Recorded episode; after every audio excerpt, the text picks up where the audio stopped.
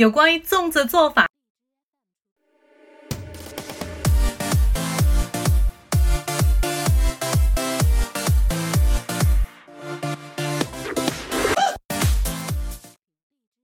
有关于粽子做法，可以说到这两个词，一个是蒸的，steam，steam，s t e a m，steam，e a 组合的，经常发长元音的 e，e，e，